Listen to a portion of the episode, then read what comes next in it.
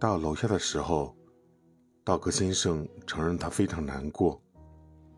他看着无数次停过的地方说：“你到了，下车吧。”前任静静的坐着，而后发狠似的打开车门，再关上，没有停留，转身走了。道格先生的泪水夺眶而出，那种感觉。就像在火车站送别一个很亲近的人，但你永远再不会收到他到达的消息了，很空洞。他待了大概三分钟，然后默默离开那个小区。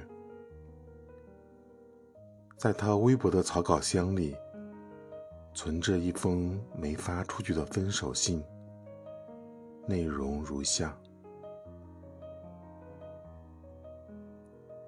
谢谢你陪我走过这个漫长的冬天。感谢我们一起走过。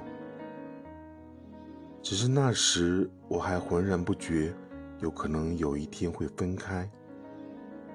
但我也只好和你道别，像把该在哪里的东西还到哪里去。与你分开，像是一种归还，把你还给你，把我留给我自己。回到当初的模样，我会难过一阵子，但也是应该的。我也不想给你太多的祝福。各自安好，再见。